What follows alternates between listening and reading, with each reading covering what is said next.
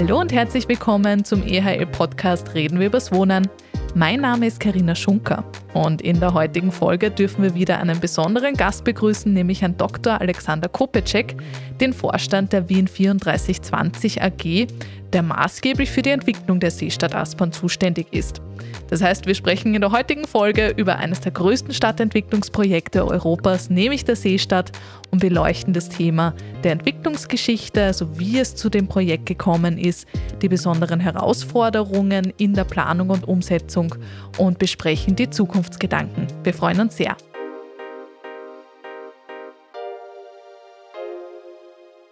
Ja, lieber Alexander, wir freuen uns wirklich sehr, dass du bei uns bist. Ein hoher Gast bei uns im Podcast. Hallo und herzlich willkommen.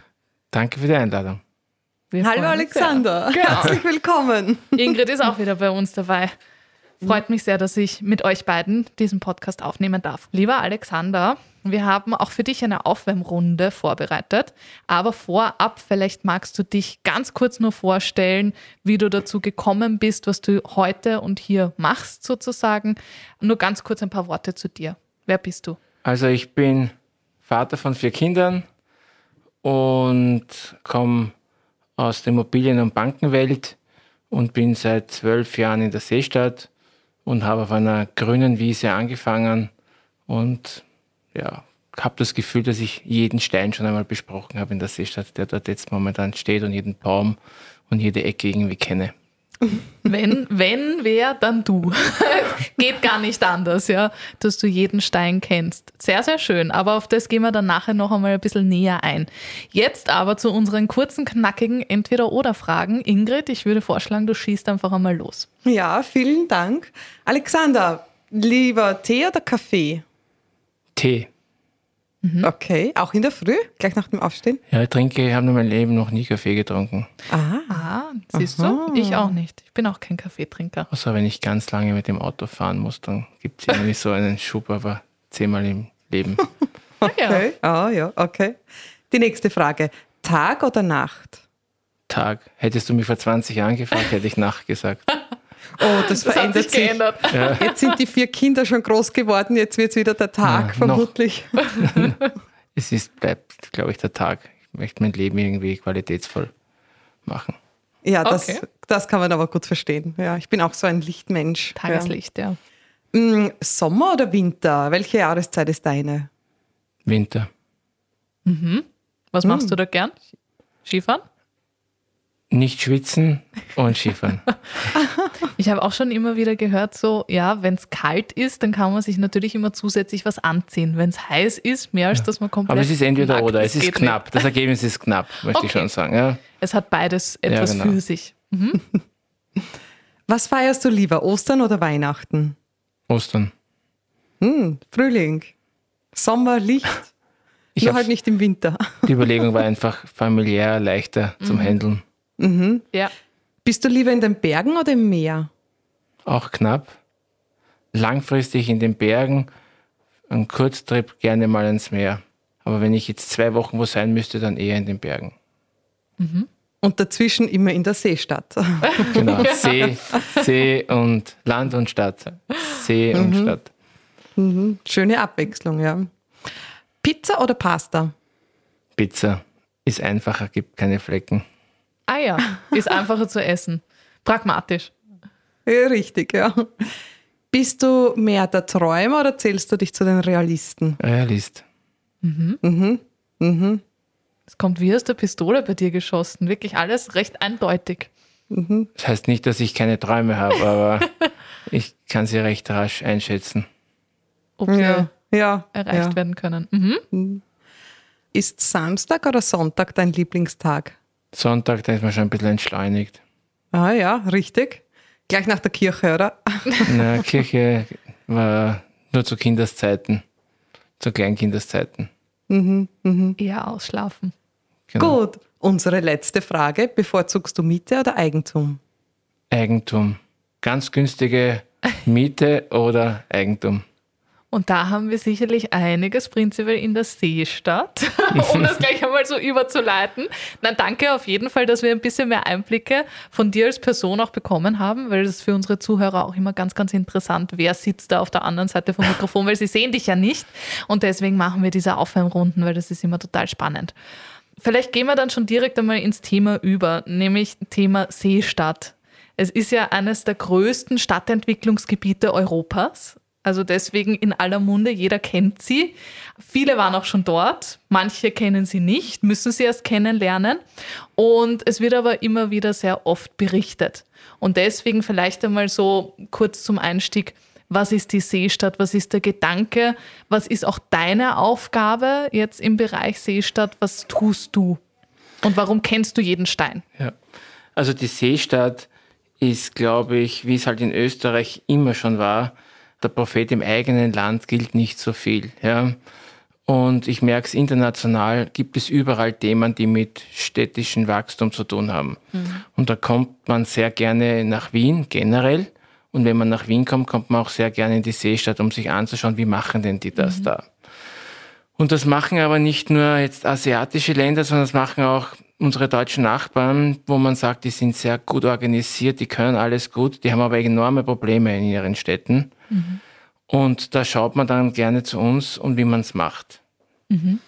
Und das ist auch dann die Seestadt, weil die Dinge, die wir ausprobieren und umgesetzt haben, ich sage mal, es ist sehr, sehr viel gelungen. Aber wenn ein anderer Geschäftsführer etwas Neues ausprobieren will, in der Mobilität, in der Schwammstadt, in der Einkaufsstraße, in gemischten Strukturen, dann brauchen Geschäftsführer oft einmal ein Beispiel, wo es schon einmal erfolgreich umgesetzt ist, um in einen Aufsichtsrat durchzukommen. Mhm. Und ich glaube, wir sind eine, eine sehr gute Blaupause oder Schablone für andere Projekte, die dann sagen können, die machen das dort, die machen das dort gut.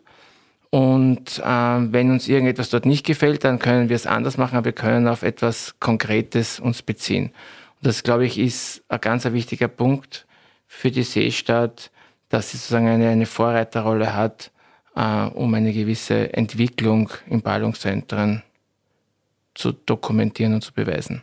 Siehst du es so ein bisschen als Pilotprojekt dadurch, weil du sagst, ihr habt viele Sachen ausprobiert, versucht, eben was auch Mobilität anbelangt und gestalterisch. Es ist ja wirklich eine Neuheit gewesen, mit Anfang mehr oder weniger der Seestadt solche Stadtentwicklungsgebiete dann weiter zu gestalten. Ja? Und deswegen ist es vielleicht schon so ein erster Versuch gewesen. Also es war mal auf jeden Fall ein Pilotprojekt. Ich glaube, es ist es etabliert. Mhm. Und es ist so eine grundsätzliche Haltung, die ich in mir empfinde. Das ist, es tut sich jetzt irrsinnig viel in der Gesellschaft. Energiefragen, mhm. kurze Wege, man möchte nicht so lange im Auto sitzen, man möchte Freizeit, wohnen, arbeiten sozusagen möglichst nah haben, damit auch die größte Ressource Zeit am wenigsten verschwendet wird. Und da, glaube ich, ist es wichtig, das irgendwie zu zeigen. Und das tut die Seestadt. Und warum sozusagen ist mir so wichtig, dass ich das Allerbeste möchte, mit der Seestadt beweisen, was geht. Weil es gibt sozusagen die Aussage, ich habe vier Kinder, habe ich am Anfang gesagt. Und wenn wir jetzt nicht den Standard bauen, und die Dinge so bauen, wie wir wissen, wie wir sie können. Und wenn wir das nicht beweisen, dann empfinde ich das so, als ob wir auf einem Ast sitzen und den eigenen Ast absägen. Oder mhm. um es noch ärger zu sagen, und quasi man schaufelt sein eigenes Grab, wenn man nicht den Standard baut, den man machen kann. Also wenn man jetzt nicht CO2-mäßig einen Standard baut, der sich auf der Erde ausgeht, dann kann ich gleich kapitulieren. Mhm. Also ich bin, wenn ich ein Neubaugebiet mache, verpflichtet dazu, etwas zu bauen, dass sich das Leben auf der Erde sozusagen endlos ausgeht und nicht durch den Menschen vernichtet wird. Mhm. Und wenn ich gesellschaftliche Tendenzen habe, wo man sagt, man versucht, die Wege zu reduzieren, dann muss ich ein Projekt machen, mhm. wo das möglich ist, um weniger Emissionen zu haben, um mehr Freizeit zu haben, um mehr Lebensqualität zu haben. Also wenn man das alles ernst nimmt und an so einem Projekt arbeiten darf, dann ist man eigentlich verpflichtet, es nur so zu machen, weil alles andere, was sozusagen nicht dem entspricht, ist ein Schaufel am eigenen Grab der Menschheit. Ja. Und wenn man jetzt zu uns so herschaut, umso mehr haben wir diese Chance zu zeigen, was geht. Also es ist eine irrsinnige Chance, die wir uns da selber aufgebaut haben, wenn man schaut her, Die Welt ist im Wandel und wir können zeigen, wie man das schafft. Mhm. Und das ist dann sozusagen ein Multiplikatoreffekt. Und alles andere, was nicht eine Lösung für die ganze Erde ergibt, ist eigentlich nicht sinnvoll zu tun. Das heißt, nicht nur an heute zu denken, sondern ganz klar an morgen. Also das ja. ist, glaube ich, von unserem ganzen Team wichtig. Es ist auch, glaube ich, faktisch in allen städtebaulichen Menschen, die Städtebau machen, drinnen. Ich glaube, der Bauträger neigt oft einmal zum Quick Win. Mhm. Aber wenn man ihm sozusagen die Bedingungen vorgibt und sagt, das ist hier der Standard, wir haben eigentlich die größte Ressource Boden in der Seestadt. Wir haben quasi in einer Hand eine riesige Fläche, so groß wie der siebte, achte Bezirk.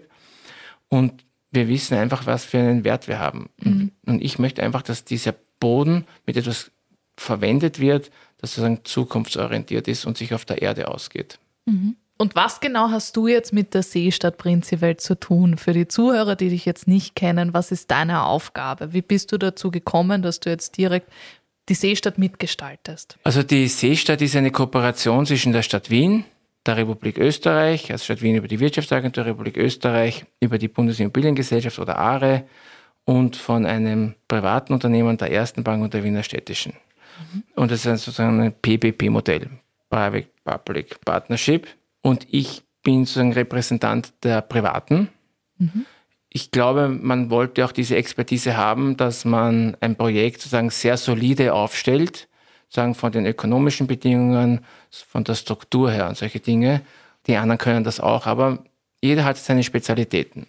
Und das ist uns bis jetzt auch sehr gut geglückt. Also es fährt schon auf einer sehr geraden Eisenbahnlinie, quasi ruckelt nicht und funktioniert sehr gut. Und ich bin sozusagen dieses private P mhm. dort. Und wie bin ich dazu gekommen? Ich habe in der ersten Bank bei den Beteiligungen gearbeitet und habe mit denen zu tun gehabt. Und dann hatte ich natürlich Kontakt zu Stadt Wien nahen Unternehmen, dann hatte ich Kontakt zu Wiener städtischen nahen Unternehmen. Ich kannte auch Leute von der Bundesimmobiliengesellschaft, habe mir dort Vertrauen aufgebaut über die Jahre. Und dann war ich sozusagen ein gemeinsamer Nenner, den man kannte, den man einschätzen konnte. Mhm. Und dann habe ich diese Funktion angefangen zu begleiten. Und ganz am Anfang war ich der erste Kunde der Seestadt. Ich habe quasi ein großes Stück Land gekauft und habe das vorinvestiert, mhm. damit diese Kugel zum Rollen anfängt. Und aus dem ersten Kunden der Seestadt wurde dann quasi der Vorstadt der mhm. Seestadt oder einer der Vorstände der Seestadt. Also wir haben dann gemerkt, oder man hat dann an uns gemerkt, dass wir das gut machen. Wir haben auch gemerkt, das geht.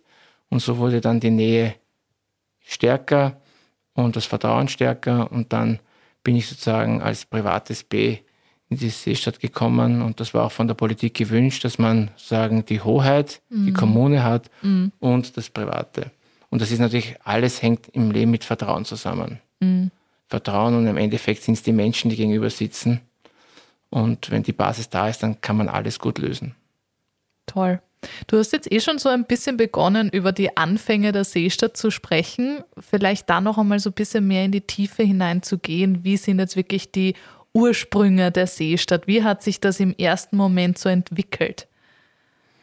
Ja, ganz am Anfang, 1992, hat man versucht, dieses Flugfeld sozusagen, das ja in einheitlichem Besitz war, mhm. im Grunde im einheitlichen Besitz von der Stadt Wien und von der Bundesimmobiliengesellschaft zu entwickeln. Das hat aber nicht funktioniert, weil man eine hochrangige öffentliche Anbindung gebraucht. Mhm. Mit dem Bau dann der U-Bahn und mit diesen Beschlüssen kann mich noch erinnern, wir haben allen Menschen erklärt, was wir vorhaben. Und die waren auch alle begeistert, aber geglaubt haben sie es erst, wo sozusagen die U-Bahn gebaut worden ist. Mhm. Also, aha, die meinen es wirklich ernst.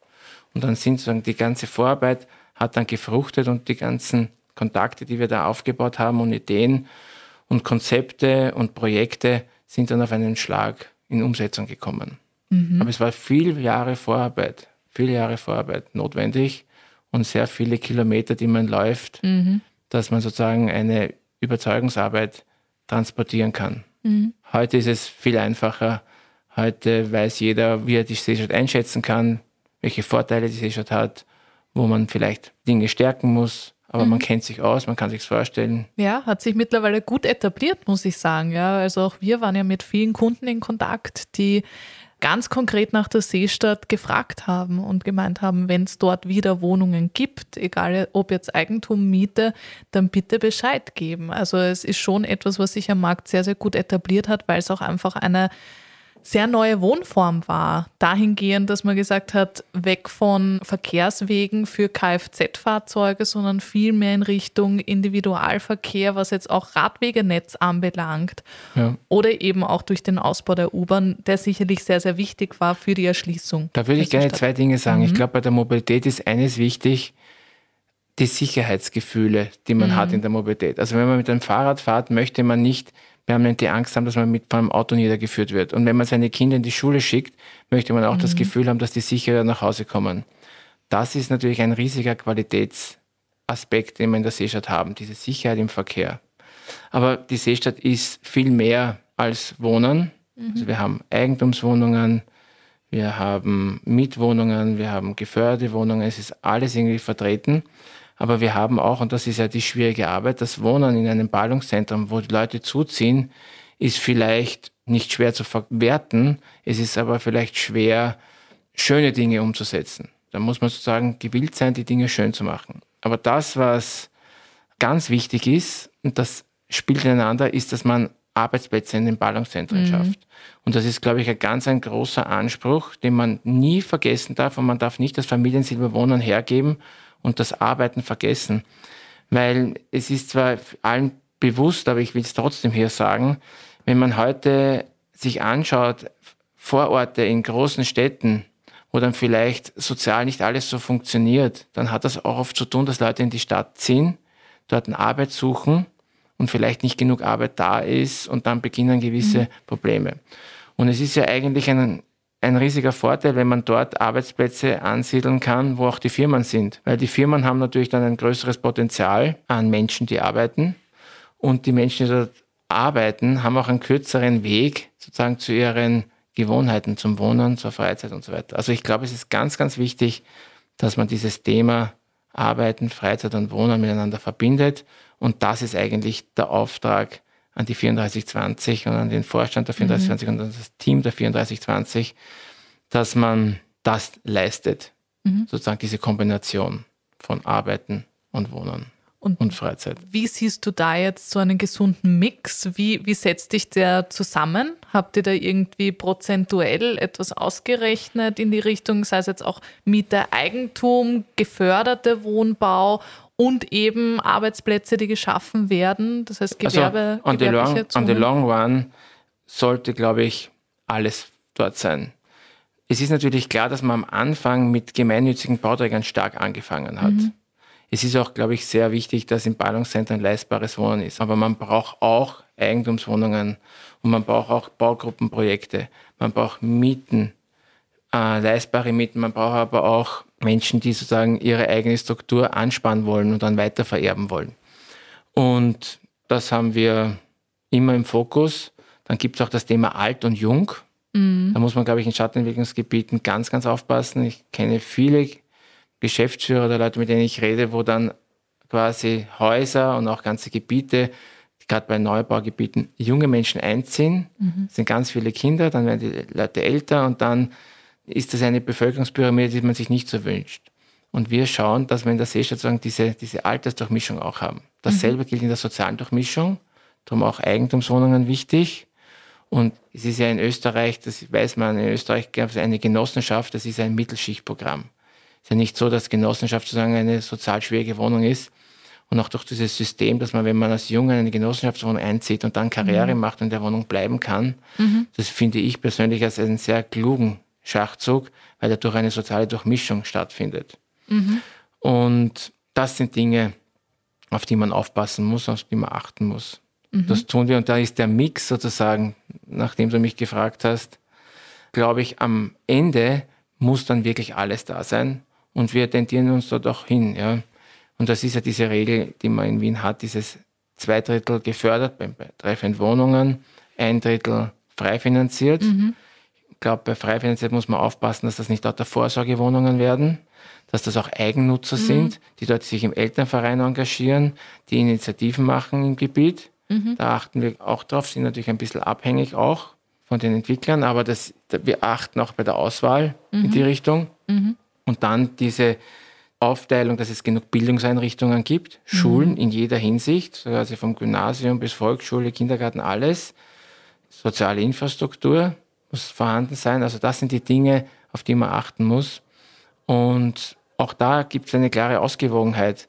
Also das, was gebraucht wird, muss da sein. Mhm. Es soll kein Überangebot sein, aber es soll das da sein, mhm. was man braucht. Und wir empfinden uns und definieren uns auch als Stadtteilzentrum des 22. Bezirks. Mhm.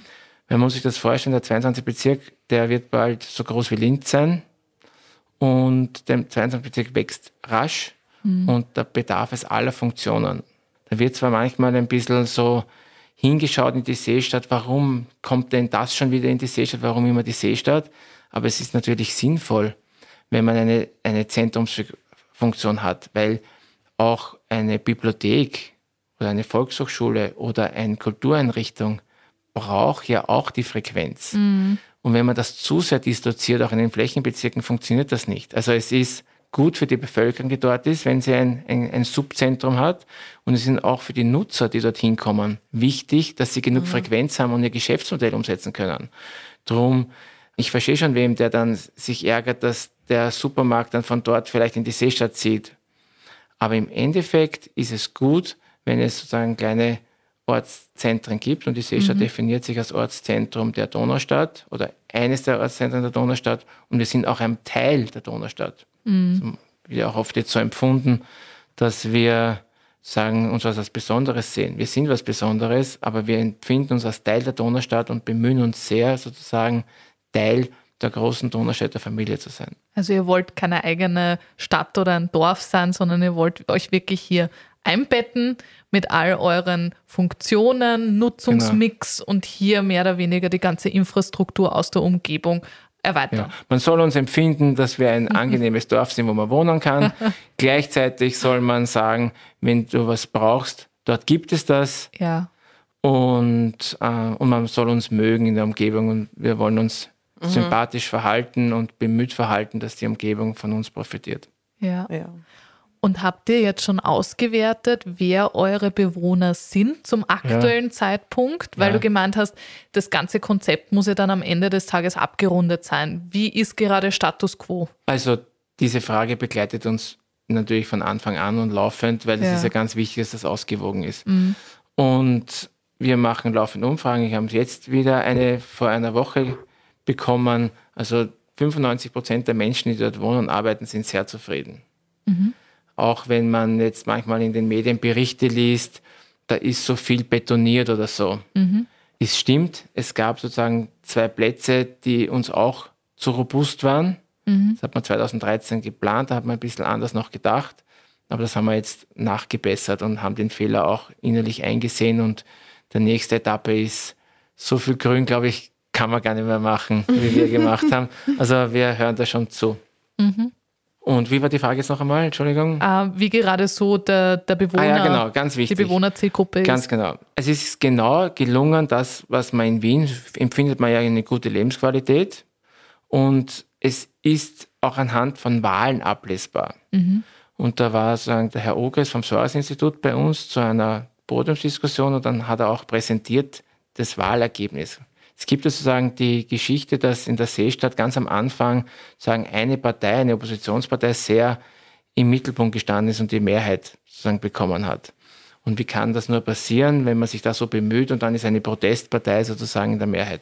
Da waren aber ein paar hundert Wähler nur da und jetzt bei den anderen Nationalratswahlen und Gemeinderatswahlen hat die Seestadt genau den gleichen Durchschnitt, wie man in Währing, Hernals mhm. äh, und all diesen Bezirken hat. Man kann es quasi über ganz Wien sehen, das Wahlergebnis und da ist, ist die Seestadt genauso im Schnitt. Da gibt es Neos-Wähler, Grüne Wähler, ÖVP-Wähler, äh, mhm. äh, Protestwähler, FPÖ-Wähler, SPÖ-Wähler, genauso wie man es in ganz Wien kennt. Und da hat der Herr Ogres gemeint, gratuliere Ihnen, Herr Vorstand, zu dem demografischen und sozialen Ergebnis sozusagen. Es ist ja. ein Zeichen, dass da eine Ausgewogenheit ist. Mhm.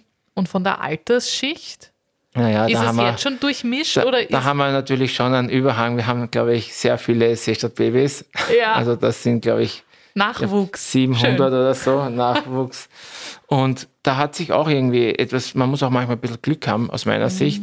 Also es gab ganz am Anfang die Initiative vom damaligen Wohnbaustadtrat, dass man so Smart-Wohnungen macht. Mhm. Und ich habe mir gedacht am Anfang, was, Smart-Wohnungen, das sind ja nicht die Leute, die sich dann da ansiedeln und länger bleiben, die ziehen dann aus und ob das der richtige Entscheidung ist und so mhm. weiter. Und in Wirklichkeit wird ja die Seestadt über 20 Jahre entwickelt. Eine Generation hat man früher gesagt, 20 Jahre. Und wenn jetzt wer einzieht in eine Smart-Wohnung mit seiner Partnerin, vielleicht dort ein paar Jahre wohnt, sich etabliert in seinem Leben und dann ein Kind bekommt, dann geht sich das gerade noch aus mit einem mhm. Kind und wenn sein zweites kommt, zieht man in eine andere Wohnung und kann dann, weil man die Seestadt lieben gelernt hat, in der Seestadt sich eine andere Wohnung nehmen. Mhm. Und somit wächst der, diese, also diese Familie in der Bevölkerungsaltersstruktur hinein mhm. oder hinauf, mhm. wird älter mhm. in der Seestadt. Und ein Junger zieht dort wieder ein. Mhm. Und die Seestadt geht ja noch ein bisschen und so kommt so eine kleine Abflachung zu einer gesunden Mischung hin. Mhm. Und dann bemühen wir uns auch sehr, in der Umgebung sind ja so Einfamilienhäuser. Und das sind ja oft dann ältere Leute, die Kinder sind ausgezogen, schon einen Garten, mhm. man will es nicht. Und auch wenn es nur ein paar sind, aber wir bemühen uns sehr, dass diese Menschen dann vielleicht eine Wohnung in der Seestadt nehmen. Das passiert auch. Hat man Infrastruktur, Ärzte einkaufen und die Kinder nehmen dann dieses Haus. Ja. Und da muss man auch ein bisschen über die Grenzen sozusagen des Ortsgebietes Seestadt hinausdenken. Mhm. Und wir haben jetzt auch ganz stark im Fokus, dass man sich verbindet mit der Außenwelt. Mhm. So, wir haben da so Wege, Verbindungen, Radverbindungen. Jetzt ist die Eisenbahn zum Teil abgebaut worden. Mhm. Das war eine gewisse Barriere. Und man sieht richtig, wie dann die Schüler und andere Leute zum Freizeitverhalten in die Seestadt kommen. Und das merkt man richtig, dass sich das gut entwickelt. Mhm. Da sind wir eben beim Stichwort Mobilität. Ihr habt ja auch was ganz Spannendes gemacht, nämlich mittels App so Tracking-Systeme. Wer bewegt sich über welche Routen und Wege? Ja. Was habt ihr dann mit diesen Daten gemacht? Also, warum ist das wichtig?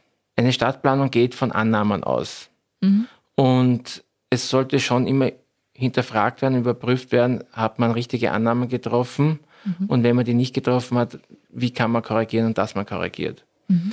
Die Seestadt ist so, dass man, wenn man sie vergleicht mit anderen innerstädtischen Bezirken, hat sein Model Split wirklich fast schon, wie man sich vorstellt, dieses 20, 40, 40. Ja? Mhm. Individual, öffentlich und mit Fahrrad mhm. oder zu Fuß. Und das ist schon enorm, dass uns das gelungen ist. Mhm. Das geht aber nur, wenn man Freizeitangebot und Shoppingangebot vor Ort hat. Mhm. Und da hat man gemerkt, ja, die Wege, auch unsere Garagensituierung, das funktioniert. Also mhm. wir haben ja nicht extrem religiöse Ansichten gehabt. Wir haben gesagt, wir wollen Sammelgaragen haben, weil es gibt die eine Seite der Welt, die sagt, in 20 Jahren gibt es überhaupt keine Garagen mehr. Weil mhm. so viele Autos mhm. gibt es nicht. Dann gibt es die andere Seite der Welt, die sagt, oh, das viel zu wenig. Mhm. Ja? Und wir wissen es nicht hundertprozentig. Und wenn man eine Garage aber jetzt unter ein Gebäude baut, dann ist sie einbetoniert, kostet sehr viel und sie ist da. Wenn man aber Hochgaragen baut, dann hat man als Nutzer ein angenehmeres Gefühl, da reinzufahren. Wie in eine Tiefgarage ist oft ein bisschen ein Angstram, obwohl das kann man gut gestalten mit Farben mhm. und, und, Licht. Aber ich kann eine Hochgarage quasi erweitern oder ich kann sie reduzieren und, re und wieder umbauen mhm. oder abbauen. Ja. Also wir können da auch noch reagieren in diesem System. Also auch Nutzungen dann wieder verändern ja, genau, am Ende des Tages. Genau, also das ist mhm. sicherlich quasi entspannte Situation. Und wir merken, dass durch diese Garagen, die wir haben, ich sage mal eine Garage, das Erdgeschoss erkennt man nicht, weil es Geschäfte oder andere nette Nutzungen drinnen. Und wenn die Bewohner jetzt aus ihrer Wohnung oder aus ihrem Arbeitsplatz hinausgehen und dann diese 20 Meter zur Garage haben und dort aber schon alles vorfinden, ein Geschäft zum Einkaufen, eine Bank zum Hinsetzen mhm. oder einen kleinen Park oder einen kleinen Schatten, wo man verweilen kann, dann neigt mhm. man nicht so wegzufahren, sondern bleibt man vor Ort. Und da hat man geschaut, sind die Wege eh sozusagen so situiert, dass sie noch angenehm empfunden werden. Mhm. Wir wollten nicht, dass die Leute abtauchen, in, de, in, den Keller mit dem Auto wegfahren, ihre Wege machen. Mhm. Sozusagen so, und das kann man aber nur motivierend machen, indem man ihnen dann auch das Angebot gibt. Mhm. Und beim Handel ist es auch, glaube ich, ganz wichtig, wir brauchen ja genug Kaufkraft, dass die Unternehmen funktionieren. Und da hat man auch das getrackt, zu sagen, woher kommen die. Und da sind wir dann drauf gekommen, sagen uns dann auch die Geschäftsleute, wir haben sehr hochwertige Gastronomie und so, mhm. die kommen von 70 Prozent, kommen von auswärts bis zu 70 Prozent. Mhm. Und das ist einerseits, ich finde es quasi, man kann sagen, aha, die können nicht leben von den Seestädtern selbst. Ich sehe es aber ganz anders, ich sehe es positiv. Die Seestadt ist so attraktiv, dass man von außen kommt. Ja. Und da hat man auch sozusagen erforscht, woher kommen die Kunden und da hat sich auch bestätigt, dass dieses Grundprinzip, dass man beides braucht, also eine Stadt zum Gehen, eine Stadt, die sicher ist zum Gehen, eine Stadt mhm. zum Fahrradfahren, die sicher ist, aber auch sozusagen die Möglichkeit, wenn man kommt, dass man parken kann. Mhm. Da, wo wir momentan ein bisschen unter Kritik stehen, ist, wenn der Installateur kommt und der muss sich wohin parken, nimmt mhm. seine zwei schweren Koffer und geht wohin und arbeitet was. Dass der Weg dann oft sozusagen 15 Minuten oder so mhm. dieser, dieser Parkplatz, wo man entlädt und Ladetätigkeit so hat. Ich glaube, da mhm. Mhm. kann es durchaus ein bisschen bequemer sein. Mhm. Und wo ich auch irgendwie das Gefühl habe, da richten sich aber die Garagenbetreiber schon darauf ein, wenn ich halt in der Seestadt wohne, eine Garage habe, dort 80 Euro fürs Auto zahle und dann schaue ich mein Champions League-Spiel an und dann kommt mein Freund zu Besuch und der muss in der Garage unten parken und dann zahlt er 8 Euro, weil er drei, vier Stunden mhm. bei mir ist, mhm. dann ist das nicht das, was irgendwie nett empfunden wird. Und da Mobilität kostet, muss man sagen, ja, natürlich. Mhm. Und alles hat seinen Preis. Aber ich glaube, da hat sich auch was eingependelt, sozusagen mit den Garagisten, dass das dann auch gute Angebote für die Bevölkerung gibt. Das heißt, wie habt ihr darauf reagiert? Indem wir zu Garagisten gegangen sind und gesagt haben, bitte macht ein, ein 19 bis 6 Uhr in der Früh Ticket oder 8 Uhr okay. in der Früh Ticket. Mhm. Ja. Mhm. Also, und auch, es reagieren beide Seiten. Es mhm. reagiert sozusagen der Garagist und auch die Bevölkerung gewöhnt sich also in gewissen Bandbreiten mhm. an. Na gut, das geht halt bei uns nicht so. Ja, okay. Weil du hast eh schon begonnen, so ein paar negative Schlagzeilen aufzubrechen, indem du sagst, ein paar Plätze, die ein bisschen mehr begrünt werden können, die habt ihr jetzt auch angegriffen und habt ihr jetzt auch verstärkt begrünt, weil das ist halt noch eine alte Planung gewesen und das ist eben eine Entwicklung und ja. auch etwas, wo man davon lernt und wo man versucht, es dann in Zukunft wieder bei neuen Plätzen, die sich etablieren, entsprechend umzusetzen. Das ist ja alles ein Lernprozess, genau. was ja auch sehr schön ist.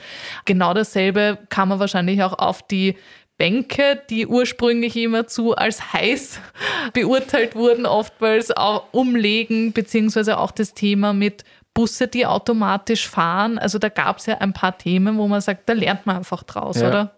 Ja, also freut mich, Karina, du kennst dich gut aus mit der Seestadt.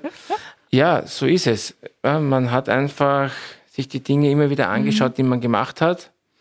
Und wir hatten aber eh grundsätzlich diese Haltung, nicht besserwisserisch zu sein. Also wir mhm. haben den Mobilitätsfonds, da wird pro Stellplatz wird eingezahlt in einen Mobilitätsfonds. Und wir haben nicht das ganze Geld ausgegeben und gesagt, wir wissen ja, was das Gescheiterste ist für die Bevölkerung, sondern wir haben eigentlich fast das ganze Geld zur Seite gelegt, mhm.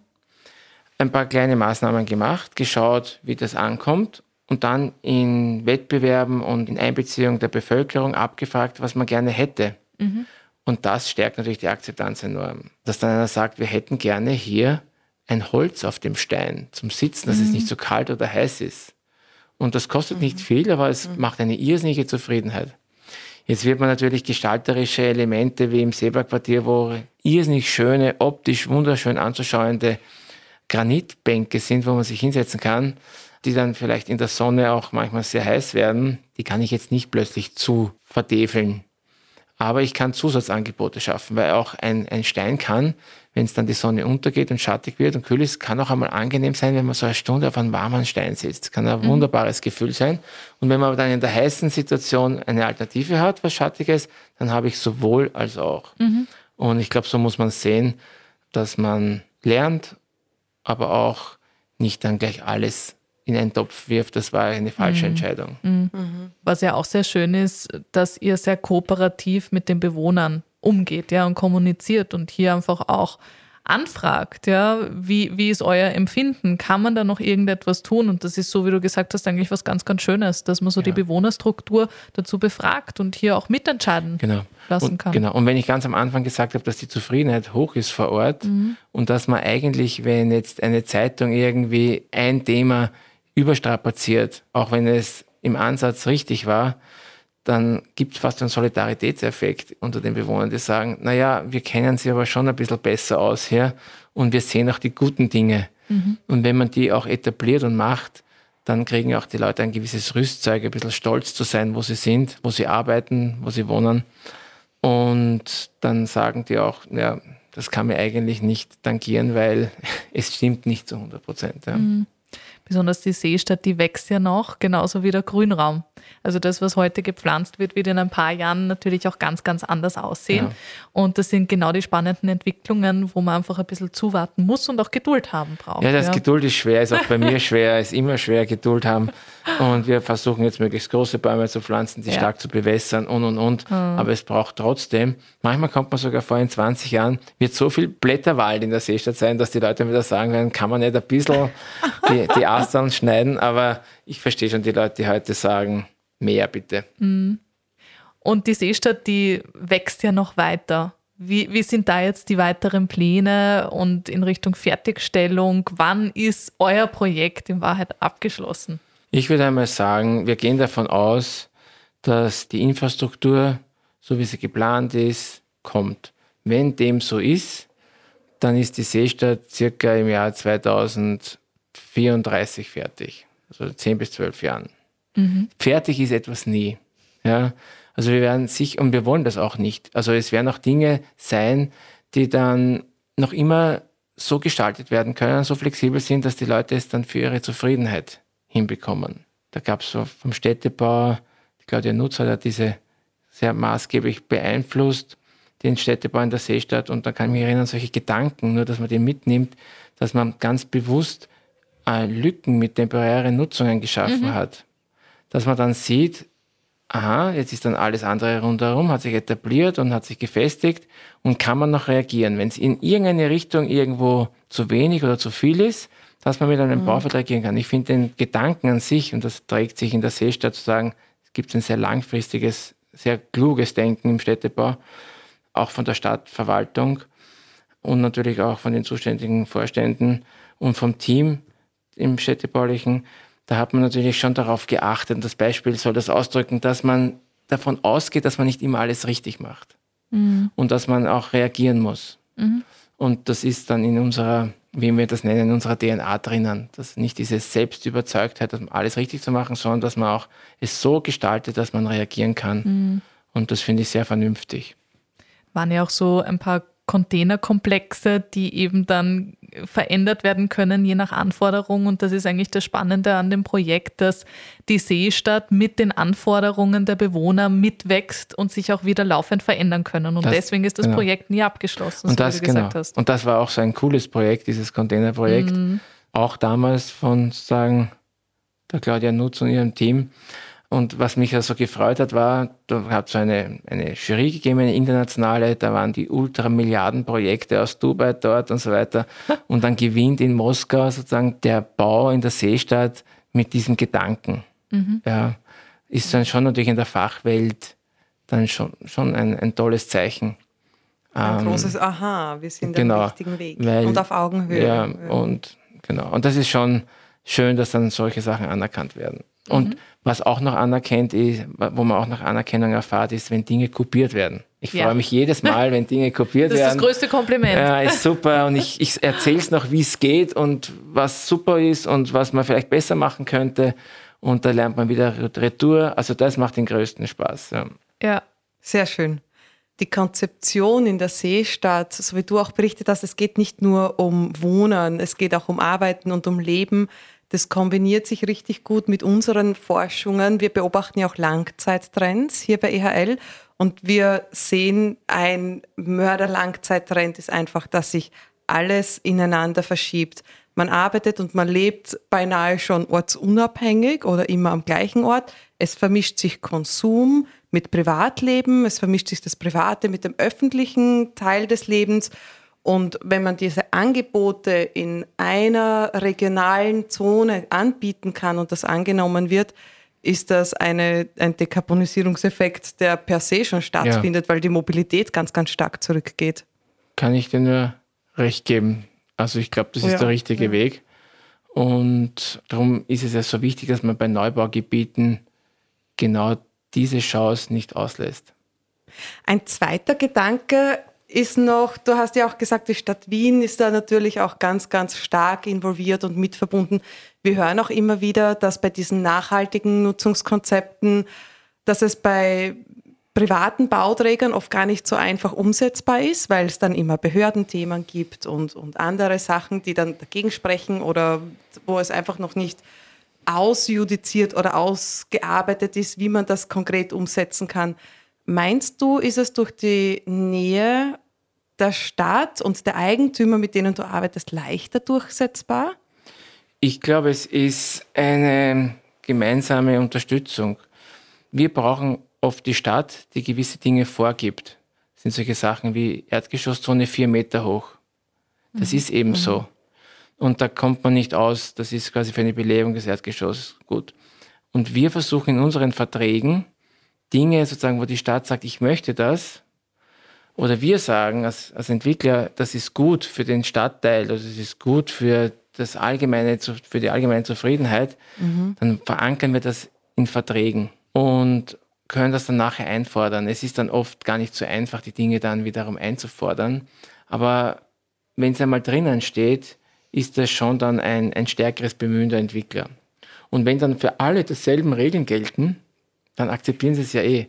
Denn wenn dann der Geschäftsführer mhm. sagt, wir müssen dort jetzt 100.000 Euro mehr ausgeben, lieber Herr Aufsichtsrat, das Projekt ist aber gut und er sagt, warum macht er das? Weil es alle machen müssen und weil es die Voraussetzung ist, dort etwas umzusetzen, dann wird es mhm. akzeptiert. Mhm. Weil insgesamt ist es noch immer eine gute Story. Mhm. Und es ist dann nicht der Herr Geschäftsführer, der dann vielleicht eine Sache in seiner eigenen Struktur umsetzen muss und rechtfertigen muss und warum hat er das gemacht, sondern er hat da den Rücken frei und mhm. sagt, das ist dort ein Standard. Und ich glaube, mhm. da hilft sich die Stadt, Verwaltung und die Vorgaben von dort und auch ein Entwickler, wie wir sind, der sich da sehr verpflichtet fühlt, diese Qualitäten umzusetzen, spielt ineinander. Und wir kooperieren da auch.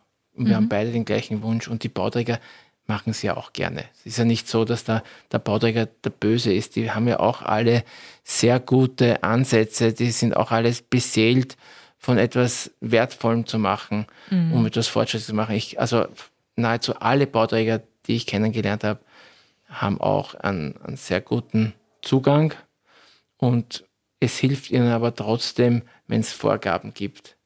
Da muss man nicht 20 Sachen als Geschäftsführer anders machen, sondern man kann ja. ein, zwei machen und die anderen acht sind halt gesetzt. Mhm. Das macht das Leben dann auch leichter und klarer für alle. Mhm. Toll.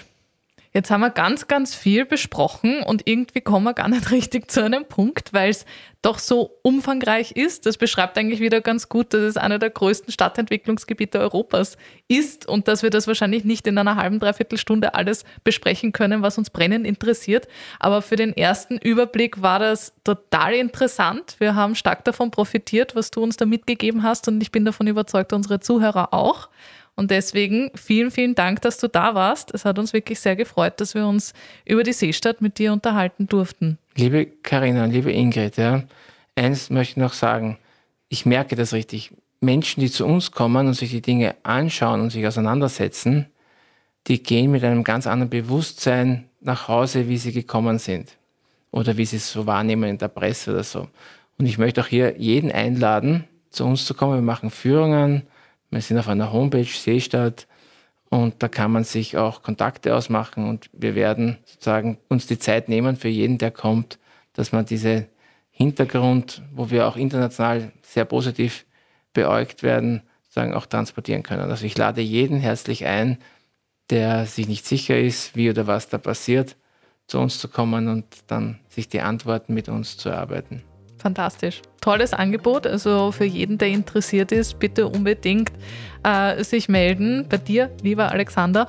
Und in diesem Sinne herzlichen Dank noch einmal, dass du da warst. Das war uns eine große Freude. Danke, liebe Karina, danke, liebe Ingrid. Für mich war es auch sehr, sehr fein mit euch hier zusammenzukommen. Dankeschön. Vielen Dank, Alexander. Ja, und spannend. wenn euch diese Folge gefallen hat, wie immer gerne liken, teilen und äh, drüber diskutieren. Wir sind immer offen für Fragen und, und stehen auch mit Antworten wiederum parat. Und ansonsten hören wir uns beim nächsten Mal wieder. Dankeschön.